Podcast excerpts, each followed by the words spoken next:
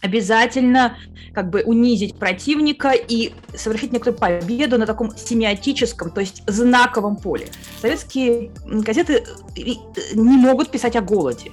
Они должны писать о продовольственных затруднениях и ограничениях. Сегодня ты не скажешь слово «война», а скажешь всем известные события. Завтра ты промолчишь про убитых в Буче, а послезавтра как бы уже и, в общем, это все для тебя не очень важно.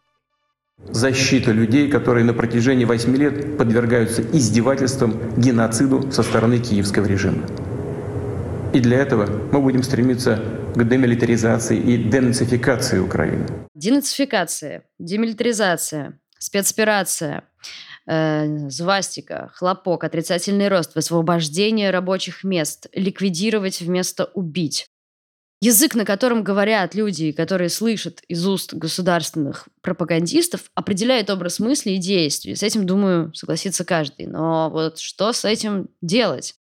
А вместе с антропологом Александрой Архиповой сегодня попробуем разобраться, как этот спецоперационный новояз меняет сознание людей, и есть ли какие-то способы бороться с ним. Александр, здравствуйте. Новояз прорывался и раньше в нашу милую, уютную жизнь. История слова «новояз» вообще примечательное понятие «новояз». А, все считают, что слово «новояз» – это действительно так придумал а, писатель э, Джордж Оруэлл в своем романе 1984, который он писал в 1948 году, просто перевернув последние две цифры, про некоторое тоталитарное государство будущего океанио, в котором тоталитаризм доведен до некоторого абсурдного состояния. Там есть э, язык newspeak, Язык Newspeak – это такой упрощенный язык, на котором э, партии и правительство коммуницируют с людьми. А, язык Newspeak базируется на двух э, основных приемах. Первый прием, про который много часто говорят, это переворачивание в противоположную сторону. То есть как бы хотим сказать война, говорим любовь э, или мир. Э, хотим сказать смерть, говорим жизнь. А второй пример Newspeak Оруэллского – это игра эфемизмами, то есть игра заменами на повышение, когда неприятные вещи заменяются какими-то более привычными вещами. Вот эту историю а, мы и видим, я так понимаю, да, сейчас, э, скорее вторую. Да мы на самом деле все истории видим. Да ладно. Однако, а есть примеры, однако, когда при... меняется прям кардинально, прям война-любовь? А, ну вот сейчас мы это и обсудим. Так вот, э, ну есть, есть просто прямой пример э, первого приема, ну давайте его сразу назову, это э, оккупированные территории Украины, называется у нас как?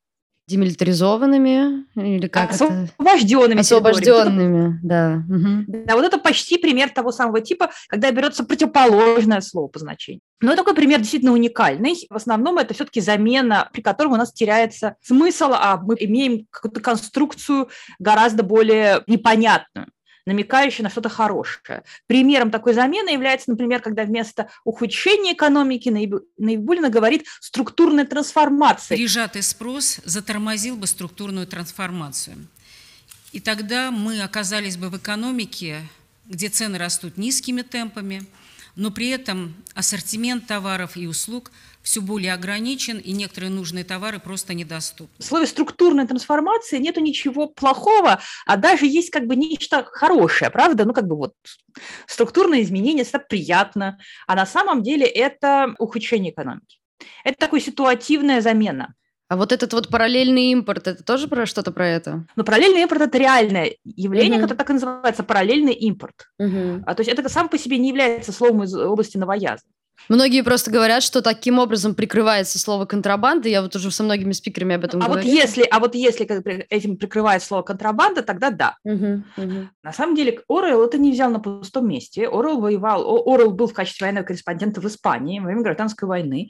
Он много писал про тоталитаризм, он много наблюдал за жизнью Советского Союза. Он совершил интересную эволюцию взглядов, как многие журналисты того времени, от безусловной поддержки Советского Союза до, скажем так, мягко выражаясь, выражаясь, не поддержки. И Оруэллу, видимо, возможно, были известны дневники замечательного немецкого филолога Клемперера, про который тоже хочется сказать, потому что Клемперер, в отличие от Оруэлла, записывал реальные случаи новояза. А, в, вот наступает, приходит к власти Гитлер, и в Германии становится нацистской Германией, в Германии происходит множество разных изменений, и немецкий э, филолог Клемперер, который полуеврей, он чудовищно рискует, он ведет знаменитые языки, дневники, в которых он каждый день фиксирует изменения, происходящие в языке немецком.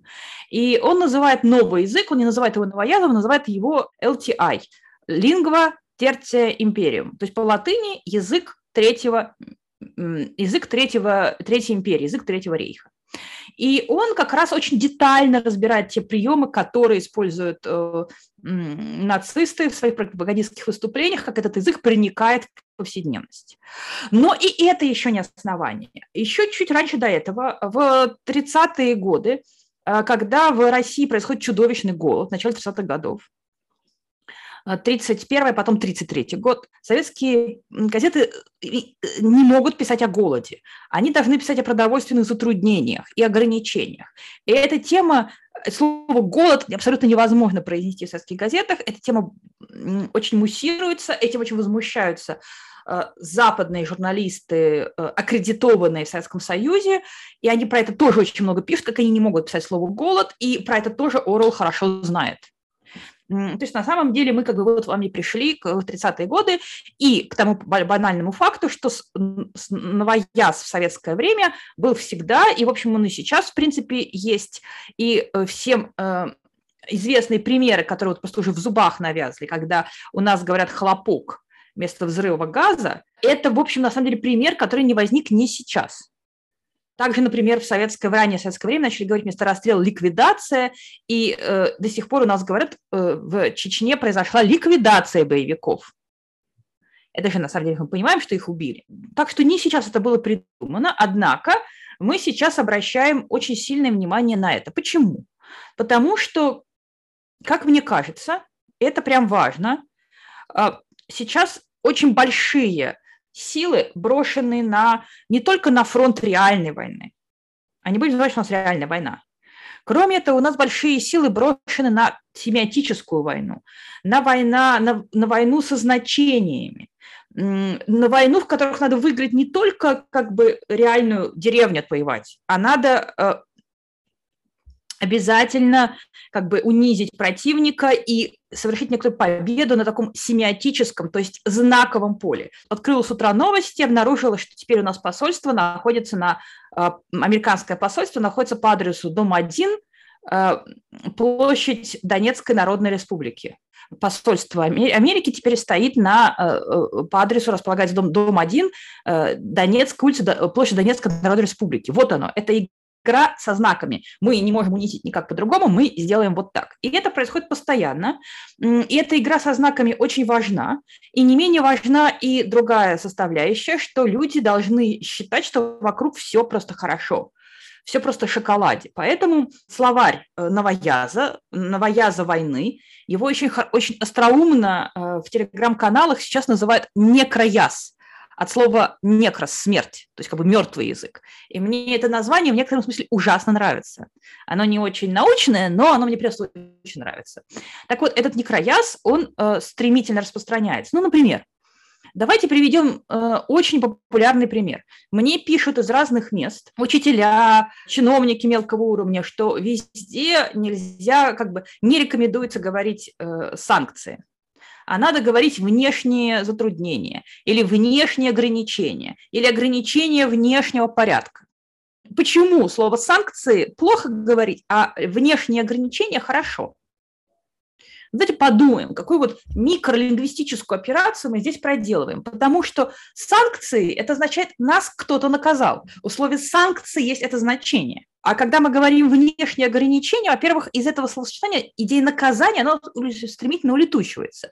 Зато появляется идея внешнего. То есть есть кто-то извне, который нас ограничивает. То есть появляется фигура некоторого недоброжелателя. Или даже не побоюсь этого слова врага который нам как-то препятствует. Поэтому в, в официальных э, всяких, э, ну вот, там, не знаю, на кафедру условного, условного ульяновского педа приходит какая-нибудь бумажка, что в связи с внешними ограничениями мы не можем оплатить подписку на Zoom. Опять же, речь идет не о том, что вот человек сознательно, может быть, даже вот сидит и думает, как заменить санкции, как не использовать санкции. Но внешние ограничения ему как бы больше подходит по ситуации, потому что вот так вот все говорят, вот прямо, и есть чиновники высшего порядка, элита так говорит, есть кого брать пример. Внешние ограничения как бы лучше, чем санкции. Можно я встряну немножко? А всегда ли это идет сверху, или иногда это зарождается, наоборот, снизу? Ну, то есть, условно, от власти к, э, или, может, от людей, наоборот? Языковые игры э, разного рода, совершенно не имеющие своей целью пошутить, они происходят всегда, идут от разных людей, от разных адресатов.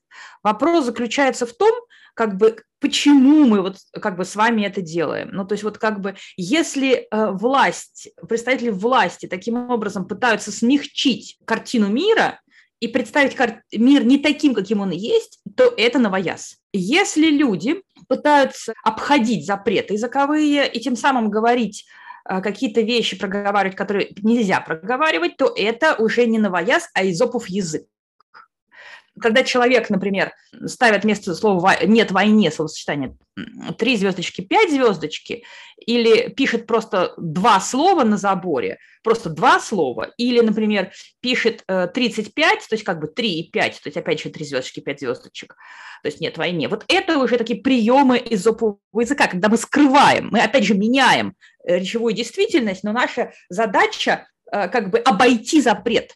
И в некотором смысле как бы изопов язык, он противостоит новоязу. То есть новояз нас успокаивает. Изопов язык доносит шифрованное сообщение. Интересно в этом контексте подумать о том, что как это работает в Украине, например. Ну, то есть э, у них же тоже наверняка есть какие-то свои э, слова, которые появля... появились с э, приходом войны. Или это работает только вот в таких режимах, э, как э, нынешний российский, как Советский Союз, как гитлеровская Германия?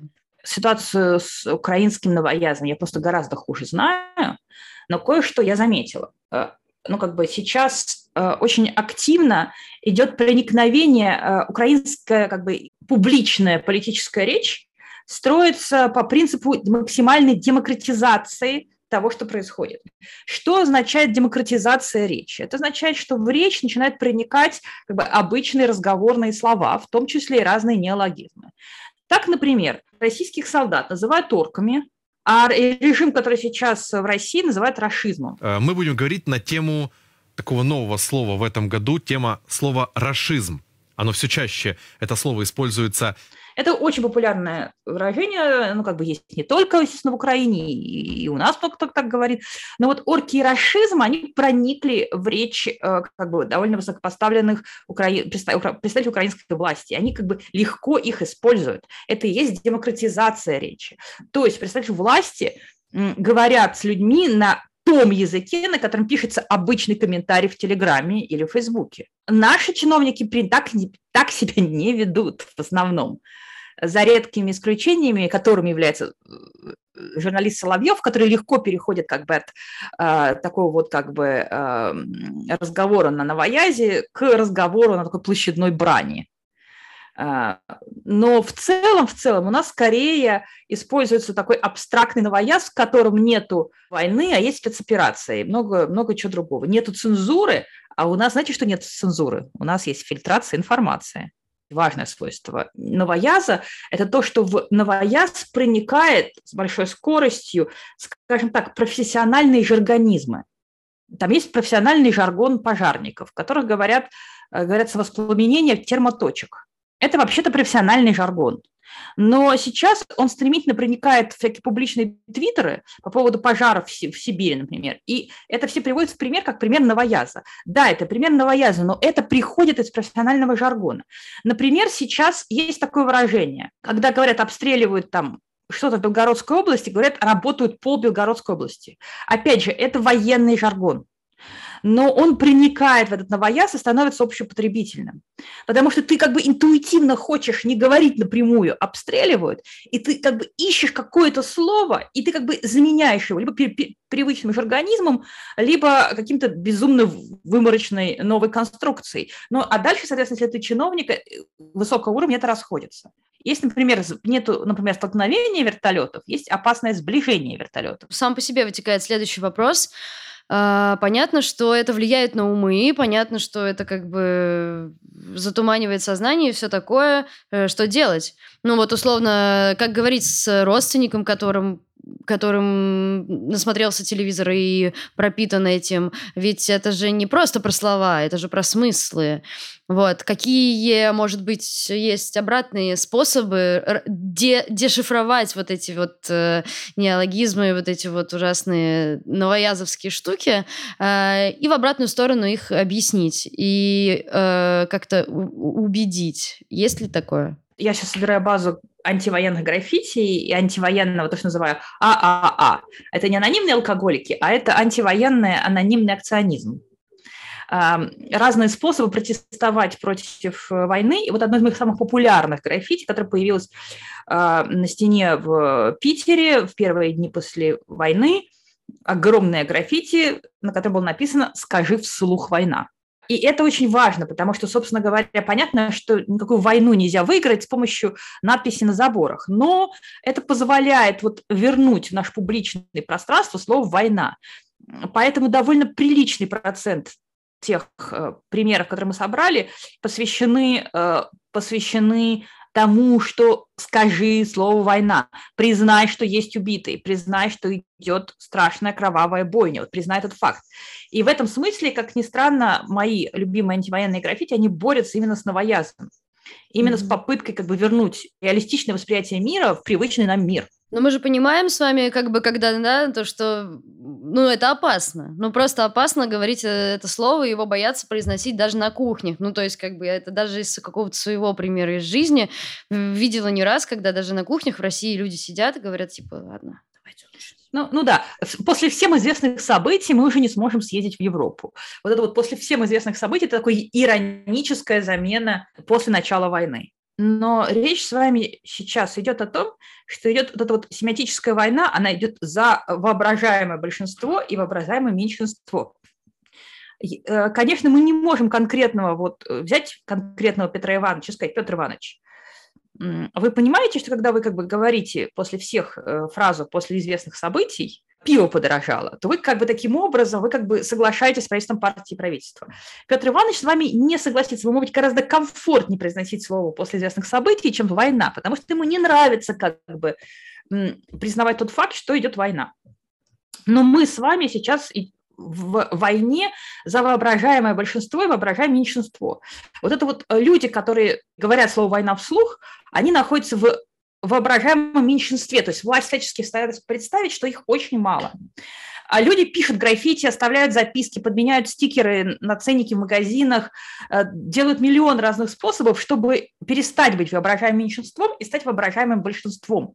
Чтобы э, стало казаться, что людей, которые признают слово «война» и говорят это слово, слово вслух, много, и таким образом те, кто использует новояз, остаются в меньшинстве. И это как бы очень важно. А как это работает? Ну, вот как, как мы вдруг поймем, что раз и меньшинство на большинство сменилось? Ну, нет уже каких-то объективных показателей. У нас вот есть, например, термин спецоперация. То есть у нас вообще официальный термин вместо слова война – специальная военная операция, которая используется в сетях. Есть э, как раз конкретный пример новояза, быстро возникшее сокращение спецоперация. А есть уже такое более народное э, сокращение, которое используют все – СВО. Чем СВО лучше, чем спецоперация? Там есть а, а, угу. Оно как бы, ну, то есть СВО и СВО, это вообще даже нет намека на какую-то войну. То есть это как бы референция к войне гораздо слабее, чем в слове спецоперация. И вот количество людей, которые пользуются словом э, спецоперация в социальных сетях, сейчас не имею в виду журналистов и не имею в виду провластные СМИ, сейчас говорю только о постах социальных медиа, их резко падает, а количество людей, которые используют слово СВО, резко растет. То есть люди нашли себе более удобную замену. Мы помним, что за слово «война» можно так нехило налететь на на штраф или на уголовное дело. И эм, люди защищают себя и используют более комфорт, комфортную замену, это СВО или всем известные события. Иногда люди пишут их с большой буквы. Но тут страшно интересно понять, а если вдруг все начнут называть войну войной, э, ослабеет ли от этого пропаганда? Ну вот прямо такой вот э, категоричный вопрос. Факт публичного признания того и перед собой, что мы в состоянии войны, и мы напали, и по нашей как причине где-то убивают людей, это как бы очень важный факт, за который люди борются, за который они ходят на протесты, за которые они садятся в тюрьму. Будем реали, реалистами. За это. За эту маленькую возможную победу на семиотическом фронте. Давайте ну вот э, сейчас там очень часто можно встретить утверждение. Большинство россиян поддерживает войну. На самом деле оно не верно. Большинство россиян считают, что войны нет. А где-то там, на границах, на востоке Украины, идет, близко к границе России, идет ограниченная военная операция на территории Донбасса.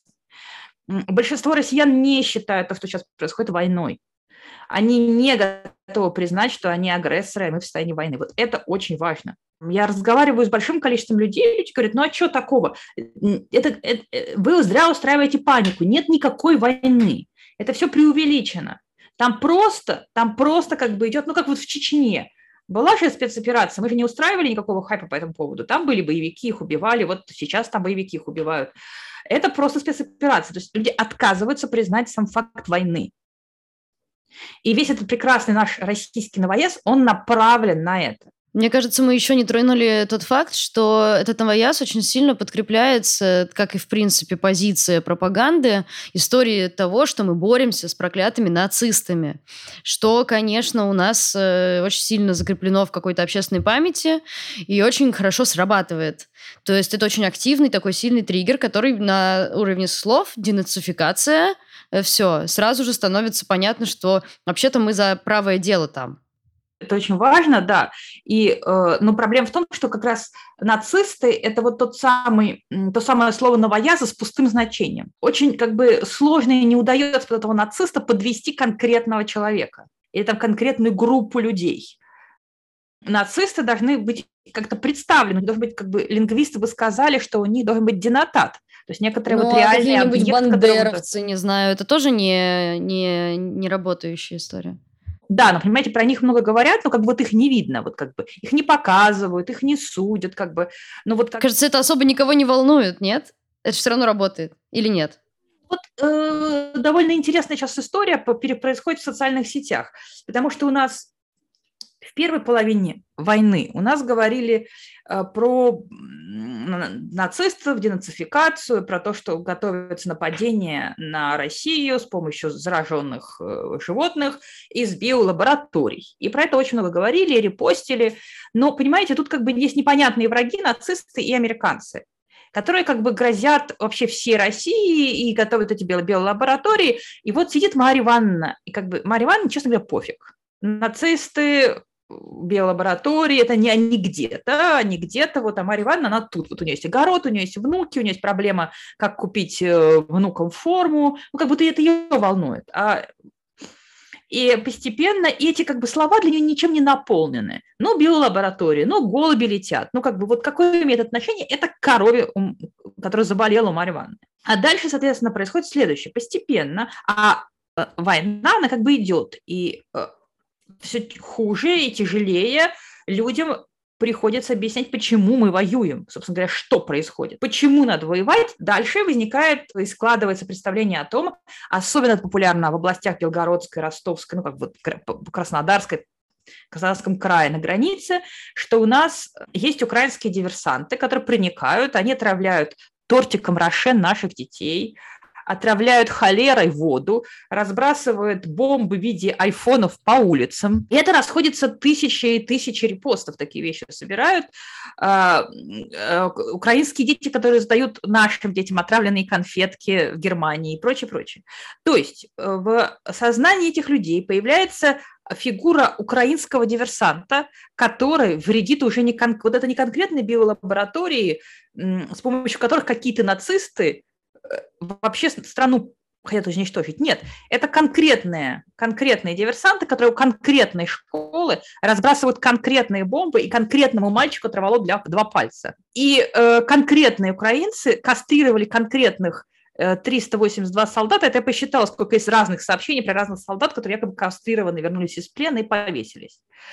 И поэтому это становится аргументом. И вот Марья Ивановна говорит, ну, конечно же, я в поддержку спецоперации. А вы знаете, что они сделали э, с мальчиком, про которого мне рассказала моя соседка, у которой есть сестра, которой точно надо доверять, как они кастрировали, или как украинские диверсанты подбираются к средней школе. Это становится аргументом, почему надо войну поддерживать. Вот есть конкретные враги.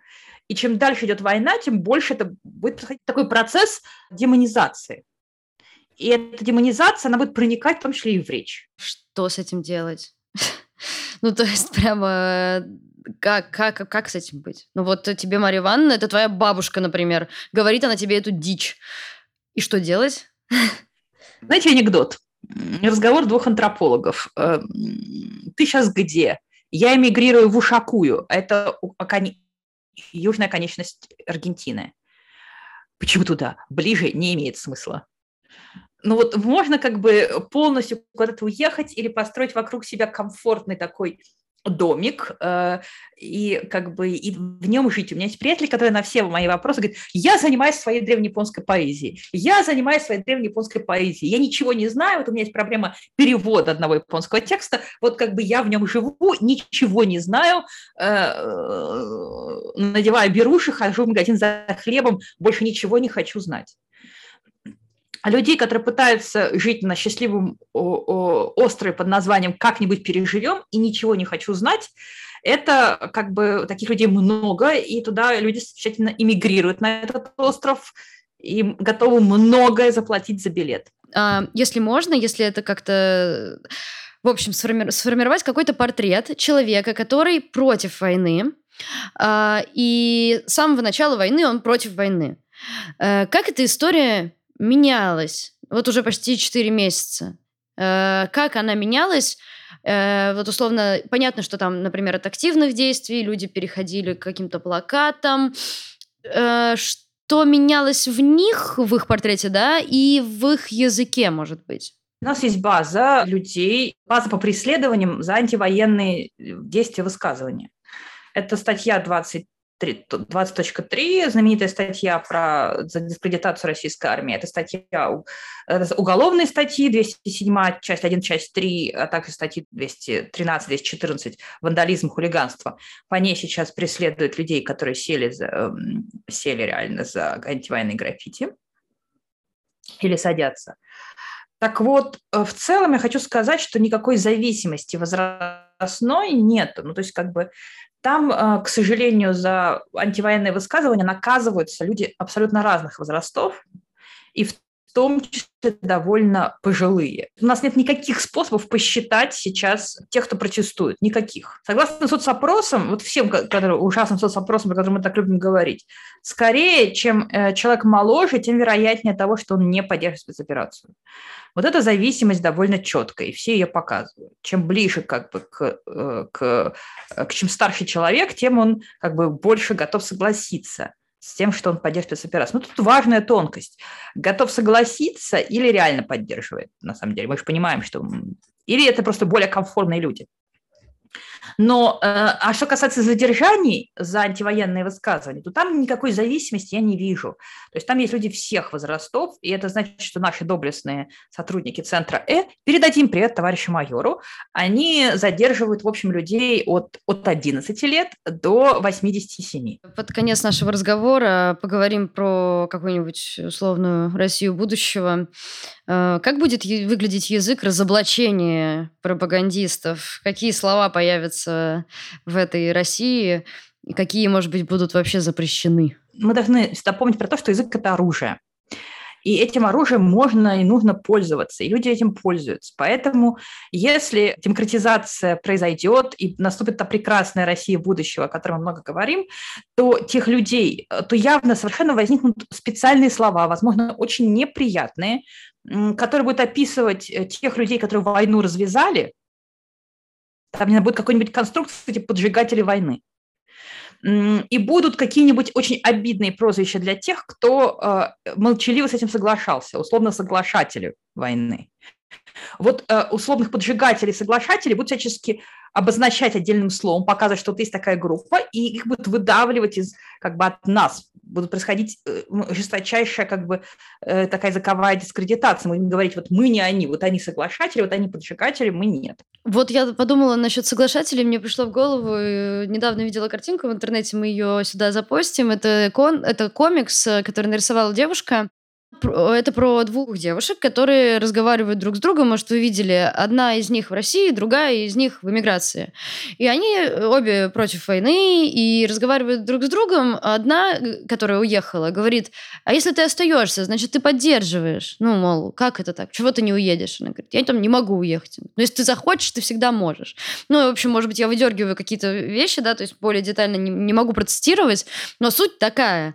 Вот на чем э, вот, э, в чем сталкиваются взгляды людей, которые, казалось бы, ну вот вы против войны, ну зачем, э, куда, куда, куда еще тут споры какие-то могут быть? Ну вот на, на чем они все-таки существуют и почему?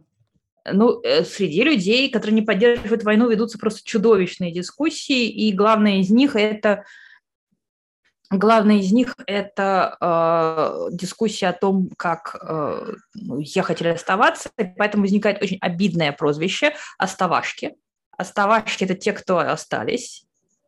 Я это категорически не поддерживаю и очень даже не хотела это слово сейчас произносить. И призываю как бы всех слушателей вот немедленно его забыть.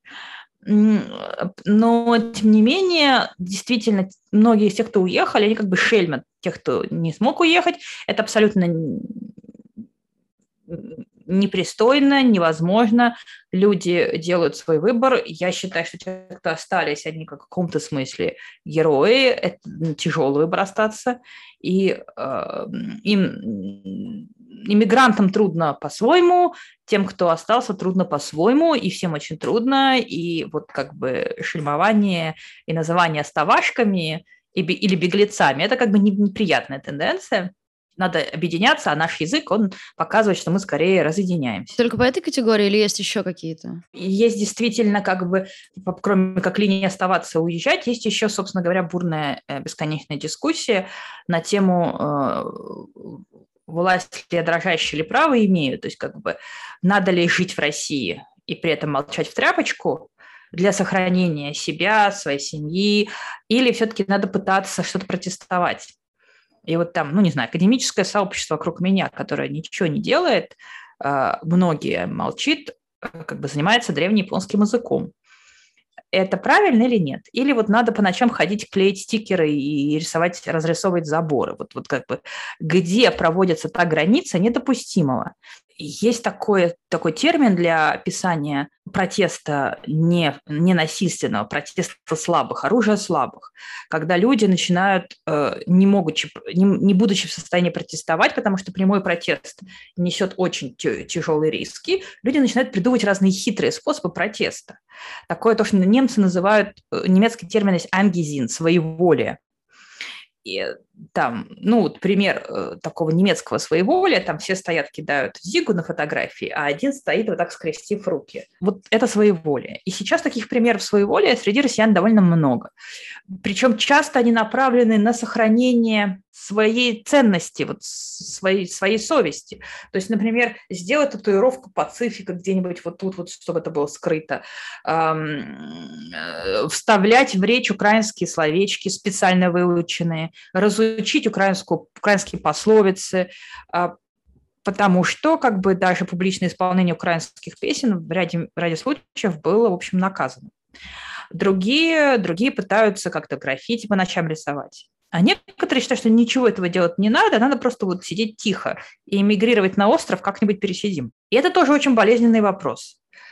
Некоторые придумывают очень хитрые способы. Ну вот, например, мы начали с вами с Оруэлла, закончим Оруэллом.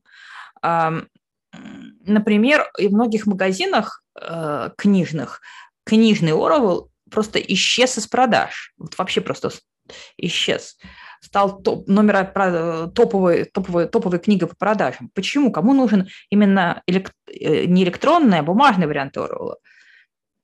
Например, вот вы приходите там, вы в Екатеринбурге в любимую кофейню.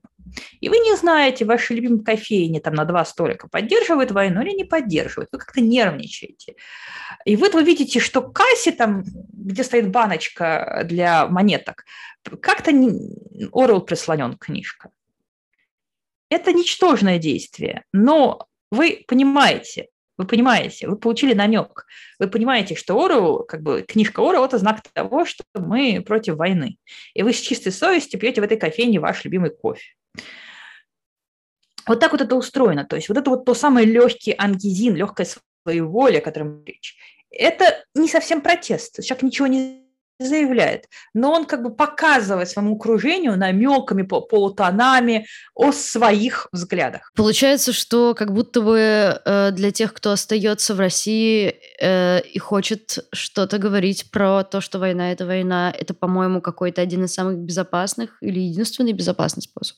Да, да, хотя с грустью составляя вот нашу базу данных по антивоенным кавычках преступлениям, и вот там на самом деле очень хорошо видно, как двигаются семантические границы, как, а, например, ну вот из несколько ужасающей статистики, что вот 75 в основном задерживают за ну, примерно половина – это задержание за антивоенные плакаты. Примерно 30% – это всякие эм, сетевые высказывания, репосты, посты, смена аватарки, by the way.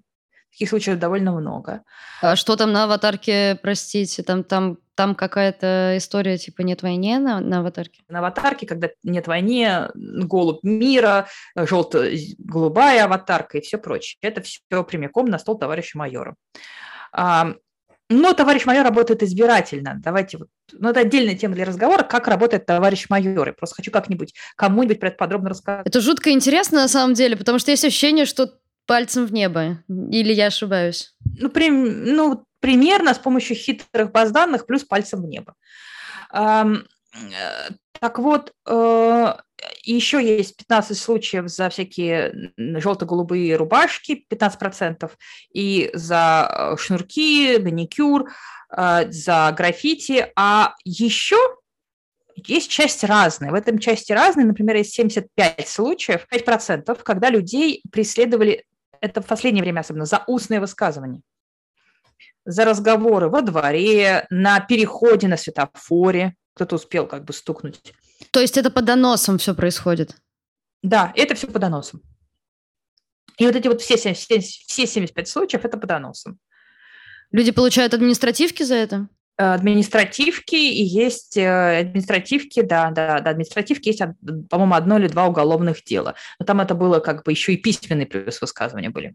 Все-таки, не знаю, три, три, три способа, которыми вы лично пользуетесь, чтобы противостоять э, новоязу и отстаивать свое, свое прочное мнение, что война – это война, и это плохо три моих личных способа, они большинству людей не подходят. Я все-таки, э, когда вот это все безумие началось, я поддалась всеобщему ну, такой панике, начала... Что мы делали все 4 марта? Мы все закрывали свои посты в Фейсбуке. Да, да, да, да. Двухфакторку ставили, стирали, да. Я потом как бы подумала и открыла все обратно. Потому что как бы мне кажется важным говорить все прямо пока есть, пока есть э, пока я как бы существую, я не, не хочу быть объектом цензуры и самоцензуры. Потому что с того момента, как ты становишься сам для себя объектом цензуры, ты как бы, вот начинается убивание себя. Сегодня ты не скажешь слово «война», скажешь всем известное событие, завтра ты как бы промолчишь про убитых в Буче, а послезавтра как бы уже и, в общем, это все для тебя не очень важно. Такое самопрограммирование, самоуспокоение, оно очень легким путем идет. И эм, люди, начинающие цензурировать себя, как бы это такой склон горы, вымазанный салом. По нему легко скатиться, очень трудно подняться. Поэтому я, поэтому я как бы стараюсь говорить все так, как оно есть. Стараюсь, очень стараюсь себя не цензурировать. Но этот способ я не призываю никого, потому что это реально очень плохой способ.